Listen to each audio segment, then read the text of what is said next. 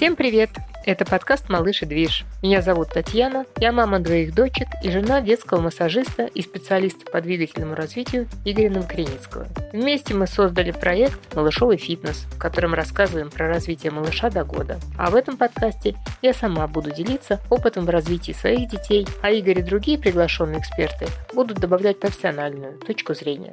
Готовы к движу? Тогда начинаем! В последнее время поднимается вопрос о контейнировании младенцев. Что это такое и почему это не очень хорошо для развития малыша? Мы сегодня вот об этом поговорим.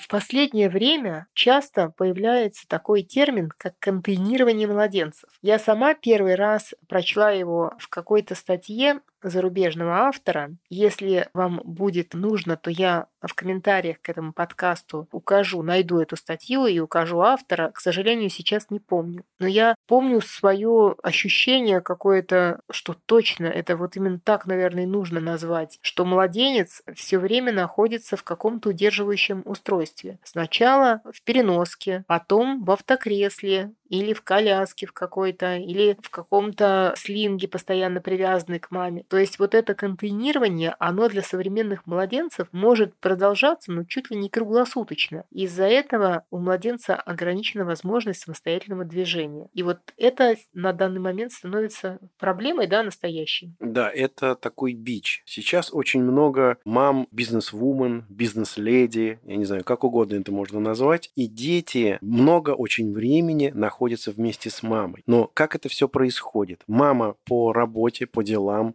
мотается по городу, ездит на машине, а ребенок сзади все время находится вот в этом в кресле пристегнутый. Он там спит, он там ест, периодически его достают из этого кресла, несут на руках, потом обратно возвращают в это кресло. В общем, малыш проводит в этом кресле в день, наверное, не знаю, по 4, по 5 часов. Для ребенка это неприемлемо. Это очень много для него. То есть э, выходит, что он за день и на пол не попадает практически. Да, родительских тапок он не понюхает. А в идеале сколько вообще малыш, ну вот, допустим, старше пяти месяцев, должен проводить на полу времени? В идеале. В идеале он должен проводить порядка двух часов. Ну, не подряд, а в течение всего дня. Поползил, полазил, его положили поспать, покормили, потом опять отпустили на пол. И вот таким образом у ребенка постоянно меняется позиция. Это для пяти месяцев два часа, а когда уже начинает ползать, ползать. После полугода уже три часа и больше. Чем больше будет малыш находиться на полу, тем он будет больше двигаться. Ну и, как всегда, я люблю вспомнить свой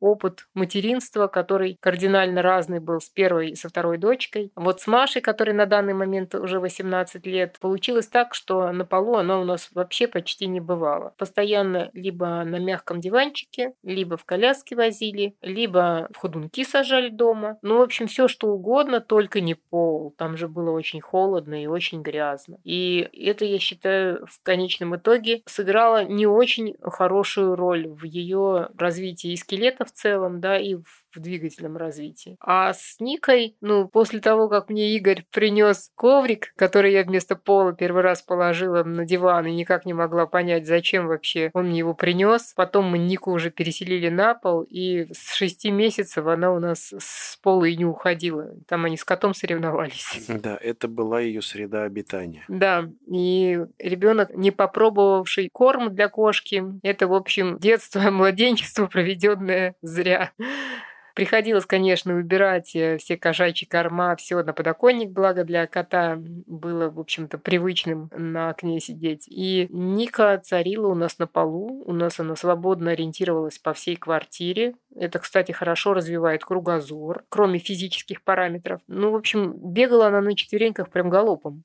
Вспомни, сколько она ползунов протерла на коленках. Да, и ползуны горели просто на коленках. Кстати, э, мамы периодически нам в аккаунт присылают фотографии протертых коленок, и мы их с гордостью выкладываем, эти фотографии, и говорим, что эти дети приняты все, кто четверенек. Каждая дырка для нас на ползунах – это медаль.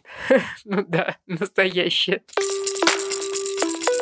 Кстати, есть рекомендация Всемирной организации здравоохранения о том, что ребенка нужно периодически доставать из различного рода девайсов и отпускать на пол. Да, там указан даже, по-моему, не менее часа должен ребенок проводить на полу и рекомендуется родителю играть с ним именно на полу, но не сажать его, например, в ходунки, хотя, казалось бы, это тоже вроде как ходунки на полу стоят, но они принудительно удерживают ребенка в вертикальном положении. А вот речь идет как раз о том, чтобы ребенка движение было не ограничено, чтобы он был волен сам выбирать, какую позу ему принять. Лечь ли на пол, на живот, на спину, на боку, проползти ли, сесть ли. Ну, то есть вот полностью свобода движения должна быть. Если вы вдруг везете ребенка в автокресле куда-то дальняя дорога, то обязательно ребенок должен находиться в кресле максимум 40 минут. После этого вы должны остановиться и достать малыша и просто походить и немножечко, ну, размяться, поносить его на ручках, э, чтобы он поглядел по сторонам, чтобы он просто поменял позу э, сидения в кресле. Если уже ребенок уснул, то в кресле пускай он спит. Но если ребенок бодрствует, через 40 минут обязательно остановка на пикник. Ну, это, по-моему, и сотрудникам офисов рекомендуют каждый там час вставать, э, разминаться, сделать несколько шагов, там руки вверх поднять, опустить несколько раз и так далее. По-моему, это общеизвестный факт. Помните, те, кто постарше, раньше была производственная гимнастика. Все приходили, делали гимнастику, э, и потом каждый там час тоже делали такую легонькую разминку на производстве. Я, например, помню, как мы в школе наши пальчики писали. Наши пальчики устали. Вот, вот у нас была разминка в начальной школе точная. Вот помню, прям во время урока мы делали, ну, по-моему, пару раз-то точно, если не чаще. Бухгалтерия, скажу по секрету, никогда гимнастику не делает. Но для бухгалтерии, в общем-то, уже, я так понимаю, все уже потеряно. Бухгалтерия уже бог с ним. Они уже все сформировались, созрели, так сказать, и им уже движение не важно. А вот ребенок, он только формируется. Для него движение – это жизнь. Поэтому ребенок обязательно должен двигаться как можно больше. Да, это влияет на формирование всех органов и систем. И поэтому важно именно малышам давать свободу движения. Функция творит орган. По-моему, Павлов так сказал. И вот как раз, чтобы максимально были функциональные руки, ноги и вообще все тело у малыша, он должен максимально много двигаться. Спасибо, что послушали этот выпуск. Наш подкаст можно найти на удобной вам платформе. На Apple подкастах, Google подкастах, Яндекс Музыке или Castbox. Будем благодарны, если вы поддержите нас. Поставите этому выпуску 5 звездочек в Apple. А также оставляйте комментарии, подписывайтесь и рассказывайте о любимых выпусках. Это помогает продвижению подкаста. Спасибо, что были с нами. Услышимся в следующем выпуске.